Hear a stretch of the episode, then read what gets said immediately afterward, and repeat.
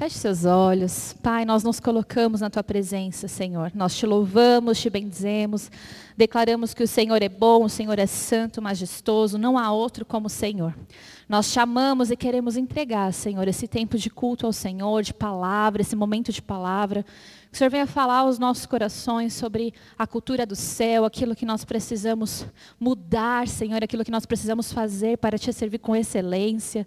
Que seja uma manhã, uma tarde, Senhor, tomada pela presença do Teu Santo Espírito, para quem está aqui, quem está nos assistindo em casa, Senhor, que possamos ser cheios do Senhor, transformados pelo Senhor, tocados pelo Senhor, em nome de Jesus. Amém, amém e amém. Glória a Deus. Pode se assentar, em nome de Jesus. Glória a Deus. Aqui ministrar diante de uma autoridade, pastora Lenícia, aqui hoje nos visitando. Dá para tremer as pernas aqui, hein, gente? Ô, oh, glória. bom, nós vamos falar sobre a cultura do céu. E é muito bom falar sobre a cultura do céu, porque a cultura do céu tem que ser a nossa cultura, amém, gente? Tem que ser aquilo que nós vivemos todos os dias. E eu costumo dizer que não tem como nós sermos cristãos, que significa pequenos cristos, né? Sem vivermos a cultura do céu.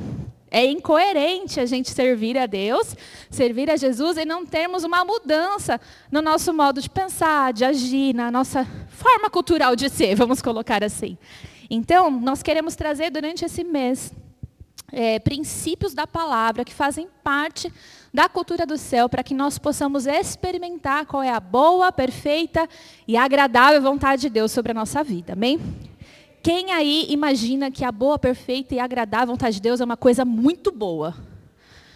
Amém, gente. Então a gente vai trabalhar nisso, amém? É, hoje nós vamos falar. Não, eu já vou falar sobre o que a gente vai falar. Quero ler com você 1 João, capítulo 5, versículo 19, está na telinha.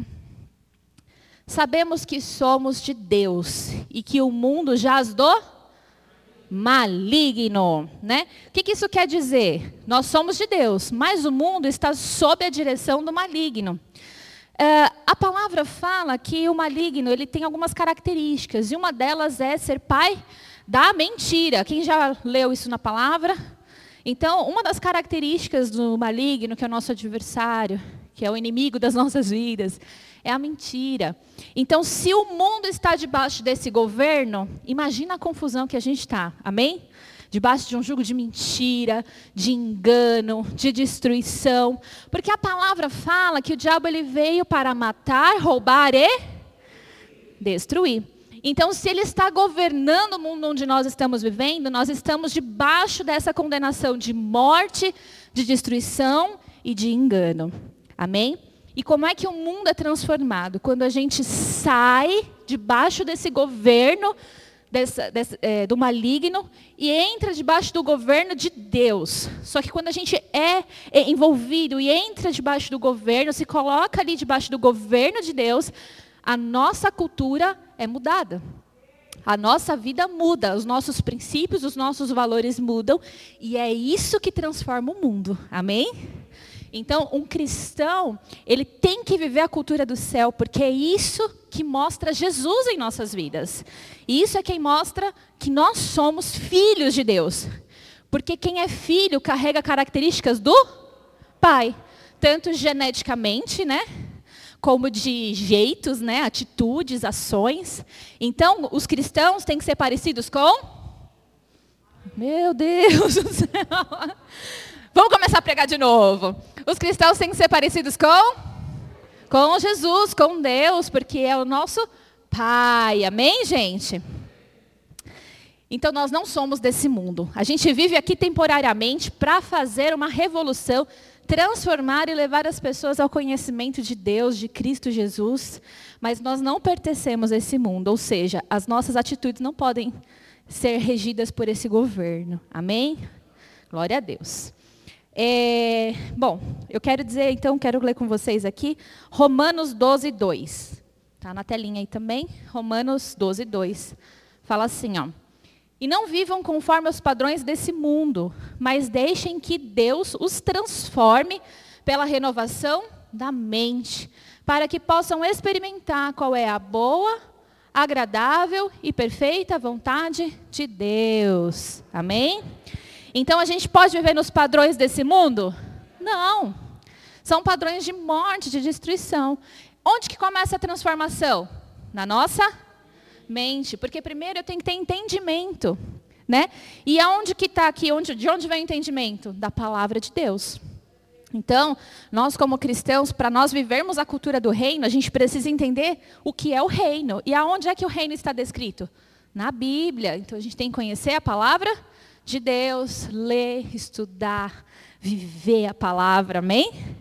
E a nossa mente ela vai sendo transformada, logo as nossas atitudes são transformadas. Amém, gente? Tudo bem aí?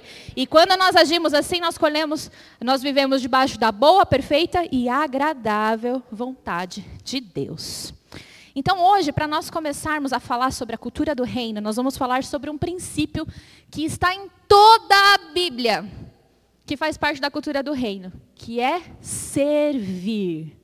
Vira para quem está do lado e fala assim: servir. Se eu sou um crente, filho de Deus, entreguei minha vida para Jesus, eu tenho que servir. Porque quem não serve, não serve. Nós temos que servir. A nossa vida é uma vida de servo. Só que se você fala isso para as pessoas que não têm a cultura do reino, que você tem uma atitude de servo, é até estranho, não é? Por exemplo, você está no supermercado, vendo alguém carregando umas 10 sacolas e você para e fala, posso te ajudar?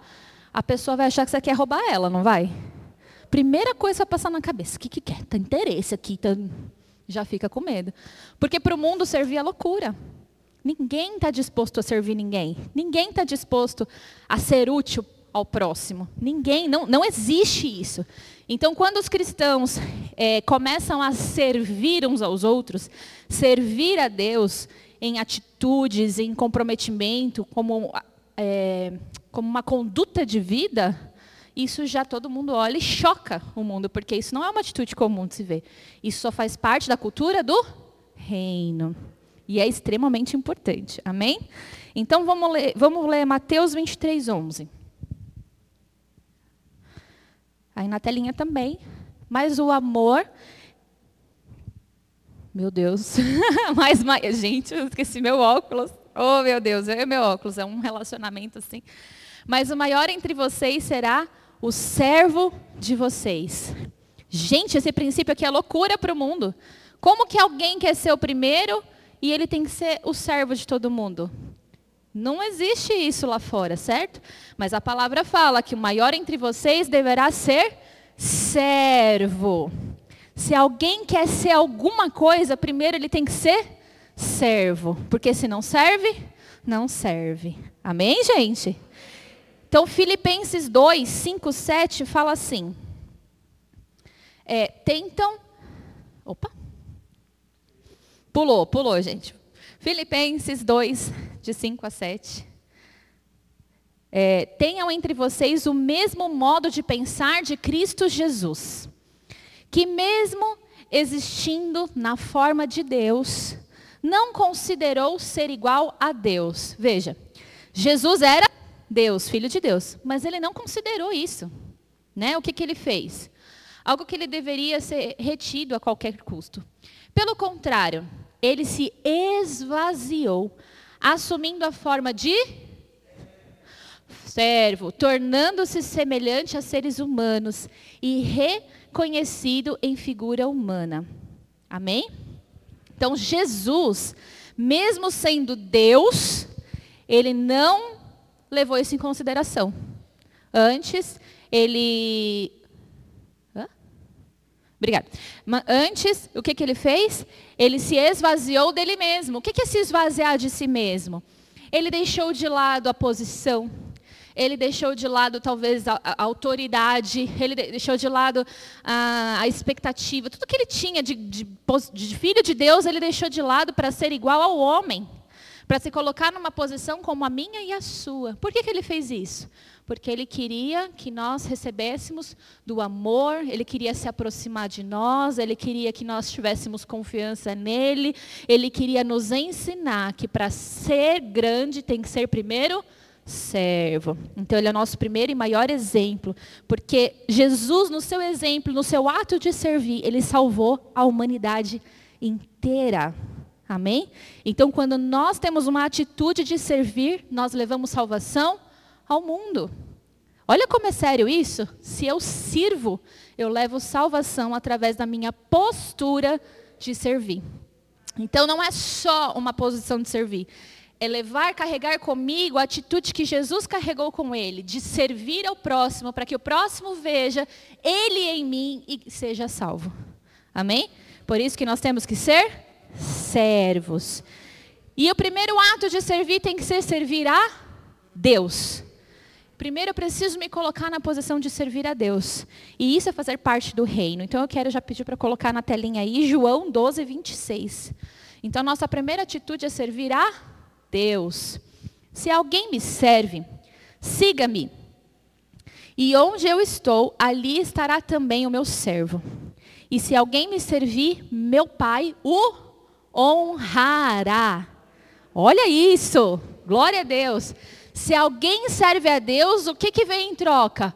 Honra diretamente de quem? De Deus.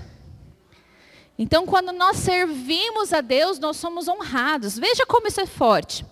Talvez eh, você nunca tenha pensado nisso, né? Mas o seu ato de servir a Deus, de colocar o seu coração à disposição de Deus, de é, querer agradar a Deus, de estar disposto a fazer aquilo que Deus te pediu para fazer, porque isso é servir a Deus, amém? De estar disposto a servir na casa do Senhor, limpando uma cadeira, ajudando no ministério, fazendo qualquer coisa para que o reino seja estabelecido nesse lugar. Quando isso acontece, eu mantenho a minha posição de servo, quem que vai me honrar? Deus.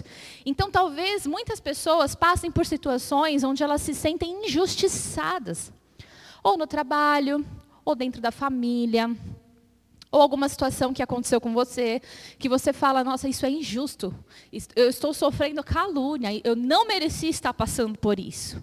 Você precisa levantar a sua bandeira e querer defender da força do seu braço? Não, porque se você é um servo de Deus, quem que vai te honrar? Deus. Ele honra, não, aqui não está falando assim, ó, e o, o pai te honrará só na igreja, o pai te honrará só na sua família, ele te honrará no seu trabalho. Está determinado onde Deus vai honrar?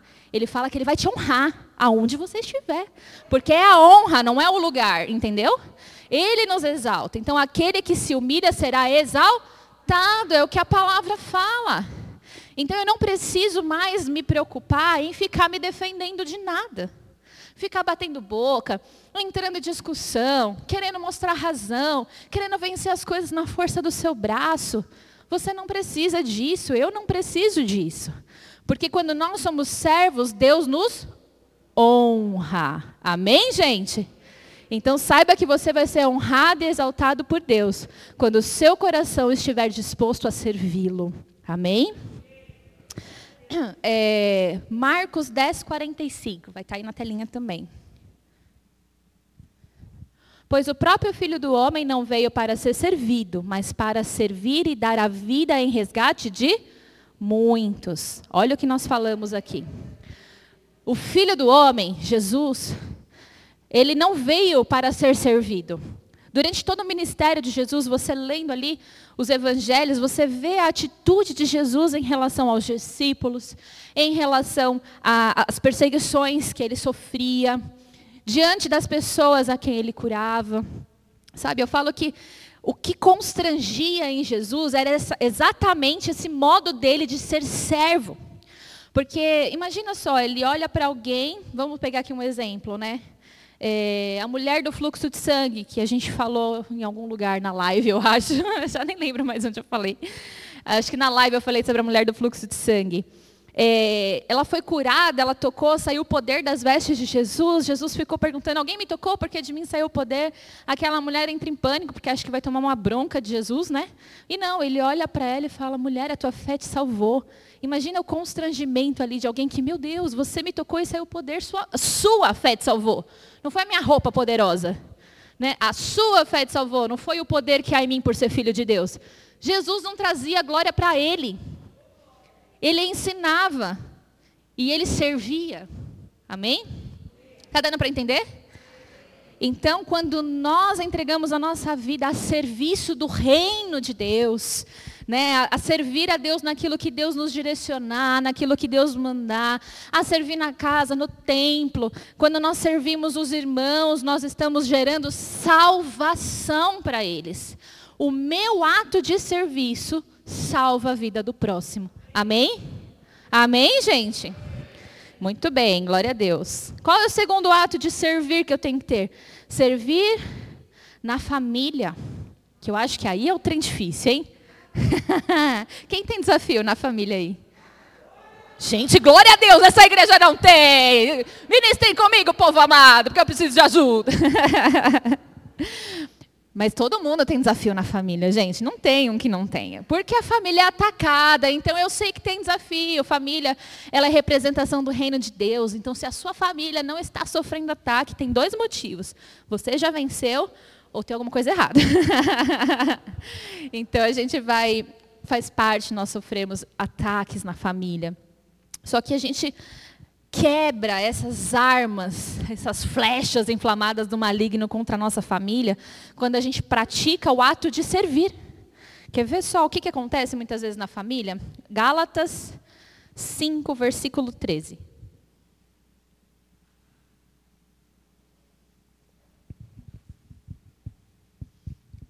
É, porque vocês, irmãos, foram chamados à liberdade. Amém? Fomos todos chamados à liberdade. Mas não usem a liberdade para dar ocasião à carne. Pelo contrário, sejam servos uns dos outros pelo amor. Próximo.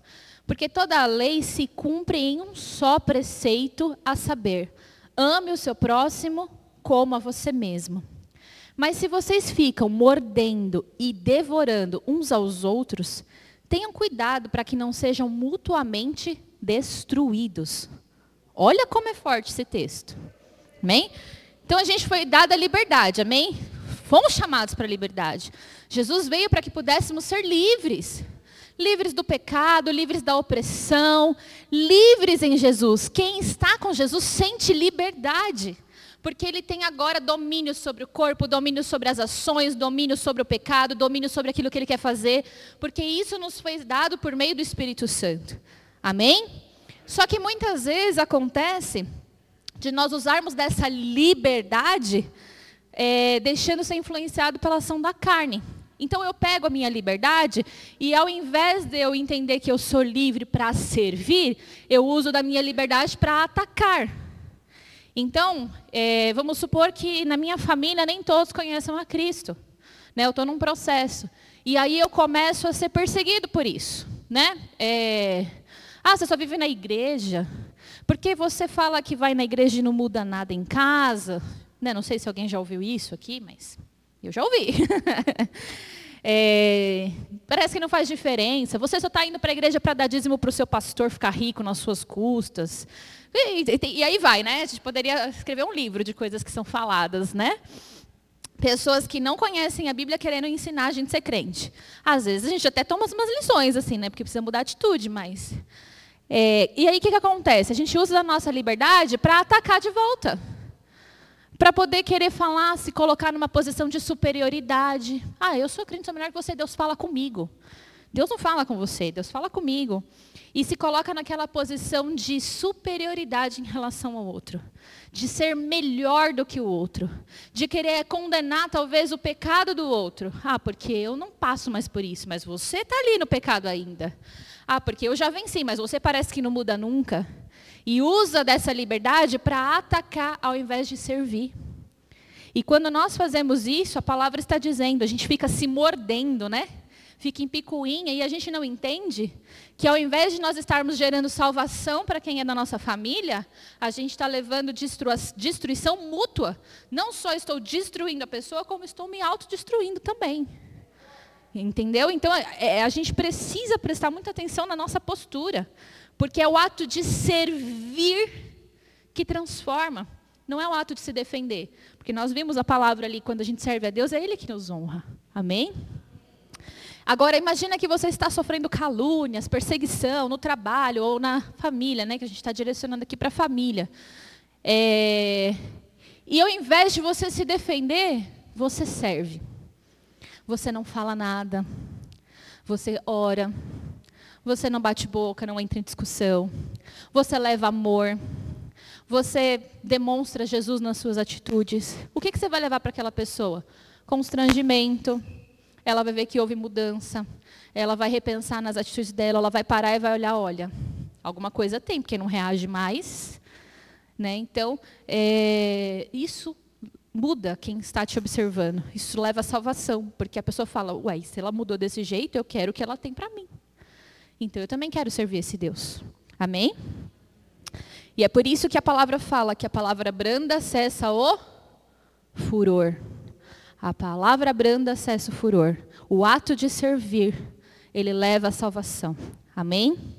Então nós precisamos servir em casa. E servir é uma prática. Como é que eu posso praticar o ato de servir em família? Então, por exemplo, lá em casa, é, Alex coloca o café da manhã, prepara, ele acorda a gente, ele faz o momento dele de nos servir. É simples, não é? Mas isso faz diferença. Porque eu me sinto cuidado, meu filho sente cuidado. Outro dia o Benjamin falou para a gente assim: hoje é meu dia de servir. Aí ele foi lá e buscou os pratos para colocar na mesa. Entende? Nós precisamos criar a cultura do reino, deixar a cultura do reino entrar na nossa casa. Tomar posse da cultura do reino nas nossas atitudes. Como eu posso servir? Eu posso fazer algo espontaneamente pela, pela minha família.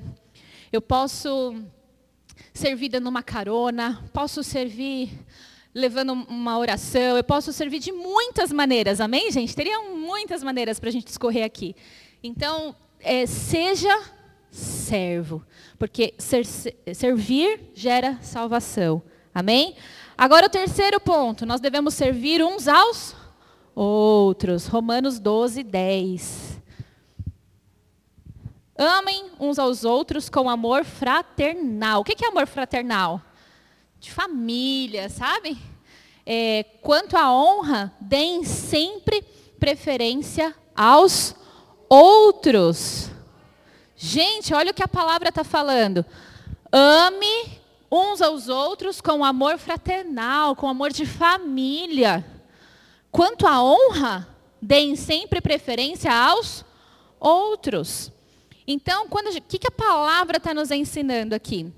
A palavra está falando que nós devemos honrar as pessoas e tratar as pessoas como se fossem superiores a nós mesmos. Existe até o texto, devia ter colocado aqui, que fala: amem, é, sirvam uns aos outros como se fossem superiores a si mesmo.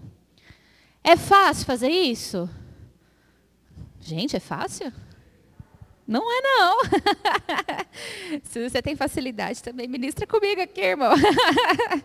É difícil, mas é a cultura do reino, faz parte de quem nós somos. Então nós temos que mudar, amém?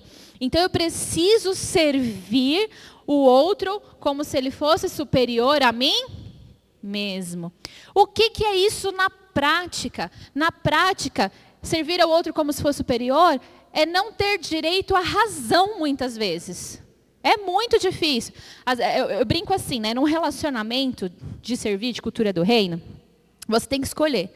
Ou você escolhe você ter razão na situação, ou você escolhe o relacionamento. O que, que você prefere? Escolher ter razão ou relacionamento?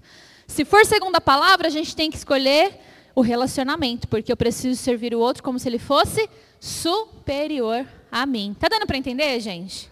Amém?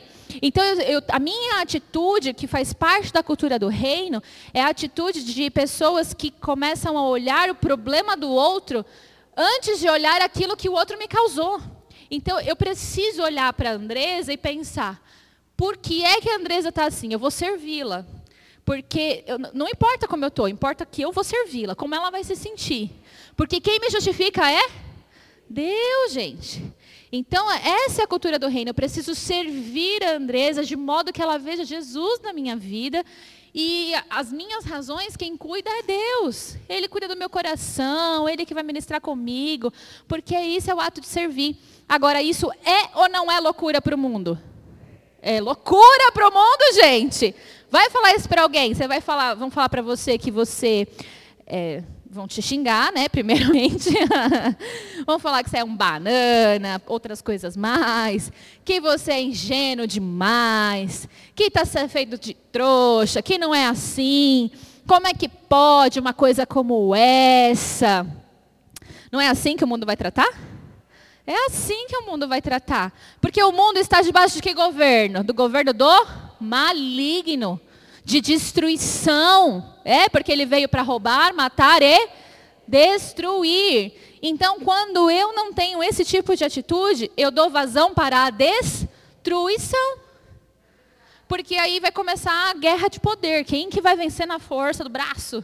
Quem que vai vencer pela razão e aí destrói relacionamento, destrói família, né? Quando a gente quer justificar na casa, quer brigar com o irmão, com o pai, com o filho, para poder destrói o relacionamento e aí desestrutura a família.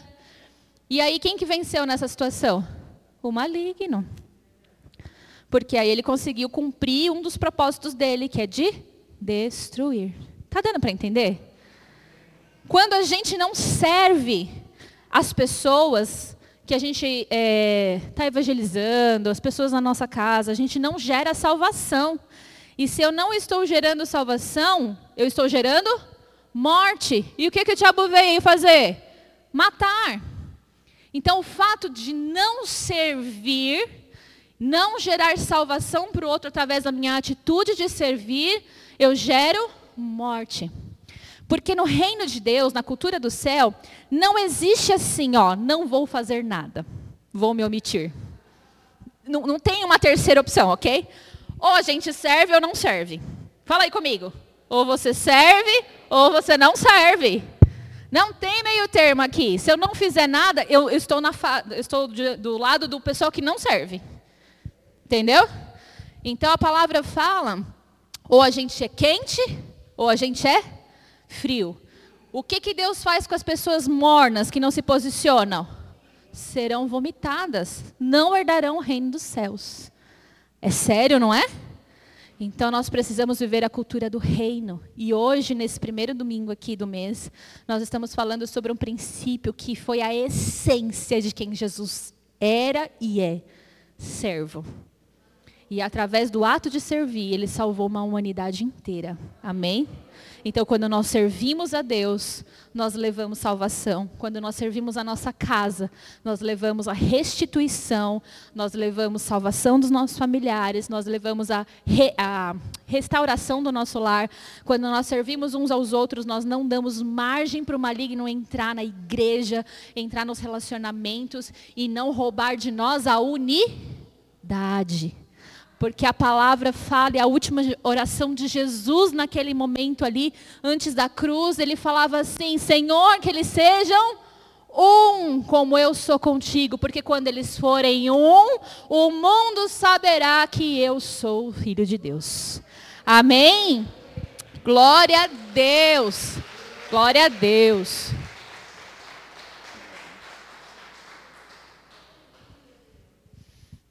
Então nós temos que ser servos. E quando nós somos servos, nós andamos em unidade. Amém, gente? Glória a Deus. Eu queria que você ficasse de pé nesse momento, para nós encerrarmos.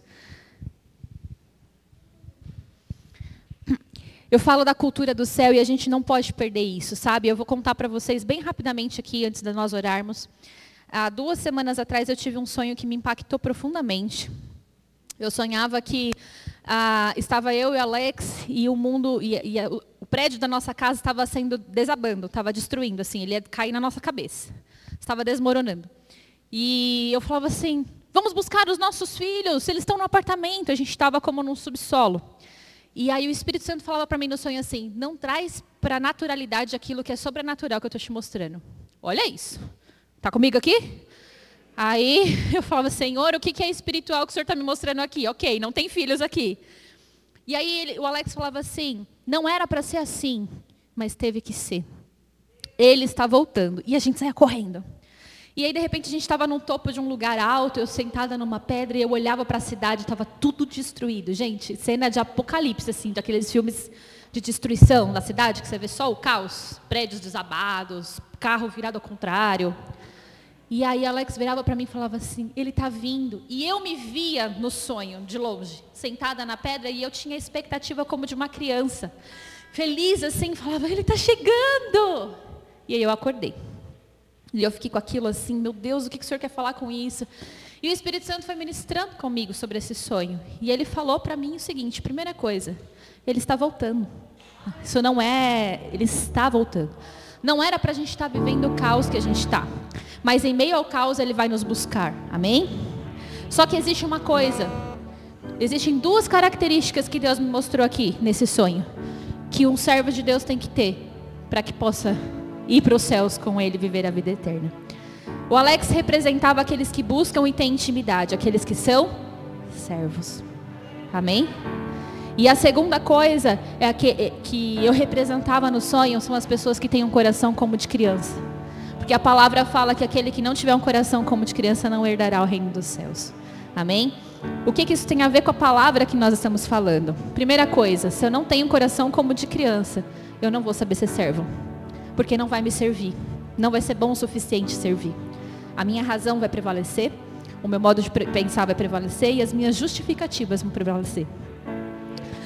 E se eu não tiver intimidade com Deus e um coração de servo, ele vai voltar e eu não vou saber. Porque aquele que não tiver íntimo não vai ouvir o chamado. É forte, né? Que nós possamos estar conectados com o Espírito Santo e possamos viver a cultura do reino. Em nome de Jesus. Feche seus olhos. Pai, nós nos colocamos, Senhor, na tua presença. Declaramos que o Senhor é santo, bendito, que nós te amamos. Senhor, que nessa, nesse domingo o Senhor possa trabalhar no nosso coração para que nós possamos ter esse coração de servos, como o coração que havia em Jesus, um coração que te servia, independente de quem ele era, ele estava aqui para se colocar na posição do homem, para servir ao homem, Senhor. Que assim nós possamos ser como tua igreja pessoas que amam te servir, amam servir a tua casa, amam servir os familiares, amam servir os irmãos da igreja, aqueles que não te conhecem. Oh Deus, que a nossa atitude em servir, Senhor, a nossa cultura do reino estabelecida, Senhor, aqui a partir de hoje possa gerar transformação por onde nós passarmos, restauração na nossa família, Senhor, que possa gerar salvação de familiares, de amigos, Senhor, que a tua igreja se torne relevante pelo ato de servir, Pai. Oh Deus, que o mundo possa ver que aqui existe um povo que vive aquilo que prega, que vive a palavra de Deus. Gera em nós, Senhor, essa intimidade, para que possamos, Senhor, te ouvir e ouvir o teu chamado. E que nós possamos, Senhor, durante esse domingo, a partir de hoje, viver, Senhor, com coração, com expectativa, sendo ensinável como um coração de criança. Que possamos nascer de novo, para que teu Santo Espírito possa nos transformar. Nós declaramos isso, Pai, no santo nome de Jesus. Amém. Glória a Deus, glória a Deus. Amém.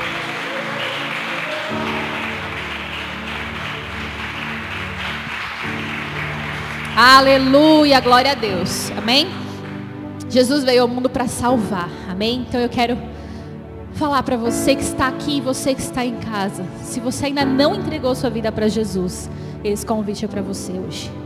Que você possa entregar a sua vida para Jesus e deixar que Ele transforme você de dentro para fora. Jesus está voltando e Ele quer levar aqueles que o amam e que escolheram servir. Então eu quero te dar a oportunidade de entregar a sua vida a Jesus e servi-lo nesse domingo, em nome de Jesus. Existe alguém aqui no salão que gostaria de entregar a sua vida para Jesus? Existe alguém que está em casa que gostaria de entregar a sua vida para Jesus? Se você que está nos assistindo gostaria de entregar a sua vida para Jesus, preencha aqui um link que está na, no chat, levante a sua mão e faça essa oração comigo. Amém? Feche seus olhos. Senhor Jesus, eu entrego hoje a minha vida para o Senhor. Eu declaro que o Senhor Jesus Cristo de Nazaré é o meu único e suficiente Salvador. E a partir de hoje, eu escolho servi-lo completamente. Em nome de Jesus. Amém. Glória a Deus. Glória a Deus. Pode se sentar, querido. Glória a Deus.